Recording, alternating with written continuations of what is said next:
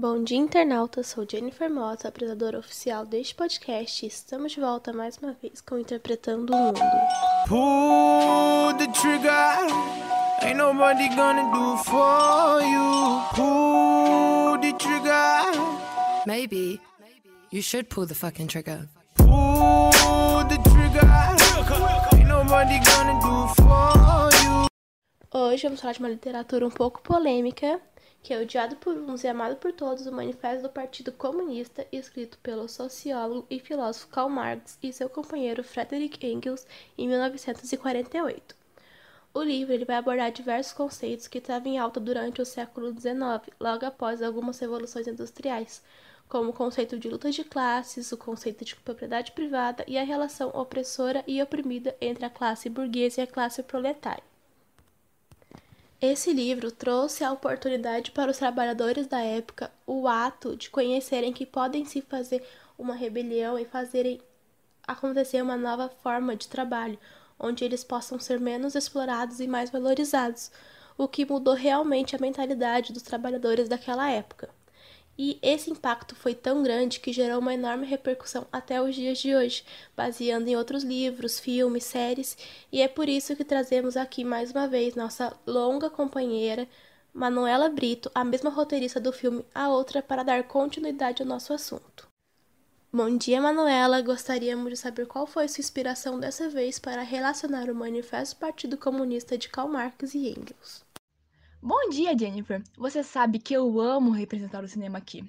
Mas dessa vez, eu vim dar voz a outro roteirista do passado. E lógico, eu vou falar do clássico Tempos Modernos de Charlie Chaplin, produzido em 1936. Bem, e o que mais te chamou a atenção nessa obra para traçar o paralelo? Bem, como já dito, a história se passa em 1936, onde está no ápice das empresas utilizarem métodos como Fordismo e Taylorismo que vem a ser o sistema de esteira, usado em grandes fábricas. E é claro que os proletariados estão trabalhando mais de seis horas por dia, sendo totalmente explorados. Enquanto os donos das empresas, que no caso eram os burgueses, ficavam cada vez mais ricos. No filme, mostra a famosa esteira que impulsionava os trabalhadores a trabalhar muito mais em um menor período de tempo, sem receber nada por isso, que é chamado de hora extra. Um dos fatores mais gritantes do Manifesto Comunista é a luta de classes, que, se explicando de uma forma resumida, se trata da diferença entre as classes no decorrer dos tempos. Mais em específico, nesse filme, a classe burguesa e a proletariada, ou como denomina próprio Marx, classe opressora e classe oprimida, e para contornar isso, vou usar a frase de Marx famosa: A história de toda a sociedade até nossos dias é a luta de classe. A frase citada no manifesto traz à tona a realidade estampada desde os primórdios da sociedade, onde sempre havia um explorador e um explorado. Transformando assim os explorados em alienados ao trabalho, pois não tinham outra forma de vida. Fora também o questionamento dos salários baixos, que também é outro assunto muito questionado por Marx, uma vez que aquele salário não dava nem para se manter a própria saúde.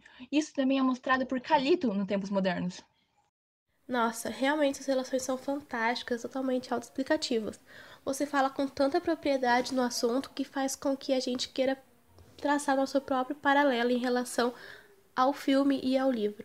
Porém, agora vamos trazer isso um pouquinho mais para nossa atualidade, um pouquinho mais para nossa realidade. Por isso, estamos de volta mais uma vez com a autora do blog Tempos Modernos, Stephanie Borges, que veio aqui nos trazer a realidade entre a literatura marxista e o mundo atual com os países que se autodeclaram comunistas.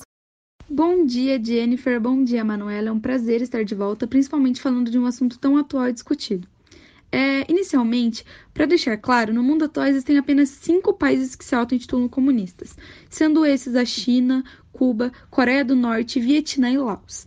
Esses países, mesmo se diferenciando do socialismo venezuelano, estão longe de possuir um comunismo proposto por Karl Marx e Engels no Manifesto Comunista. Como foi dito anteriormente, esse livro aborda temas como opressão, abuso de poder, miséria, posse, capital e o principal tópico, o resultado final da obra, que são as lutas de classe, sempre buscando a igualdade entre a classe dominante e a classe dominada. Mas é preciso termos em mente que isso é algo que ainda está totalmente longe do tópico da nossa realidade.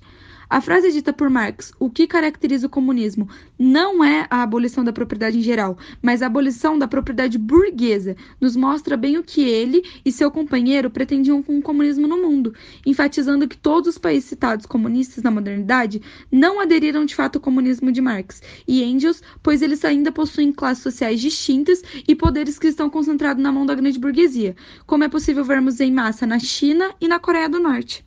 Bem, Vimos hoje que esse é um assunto muito presente nos dias atuais, desde sempre, e ele vem sendo muitas das vezes criticado sem nenhum estudo ou base.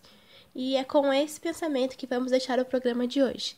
Obrigada mais uma vez pela participação, Stephanie e Manuela.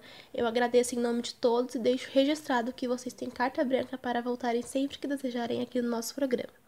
Eu sou Jennifer Mota e encerro interpretando o mundo de hoje. Sigam a programação normal e tenham um bom dia.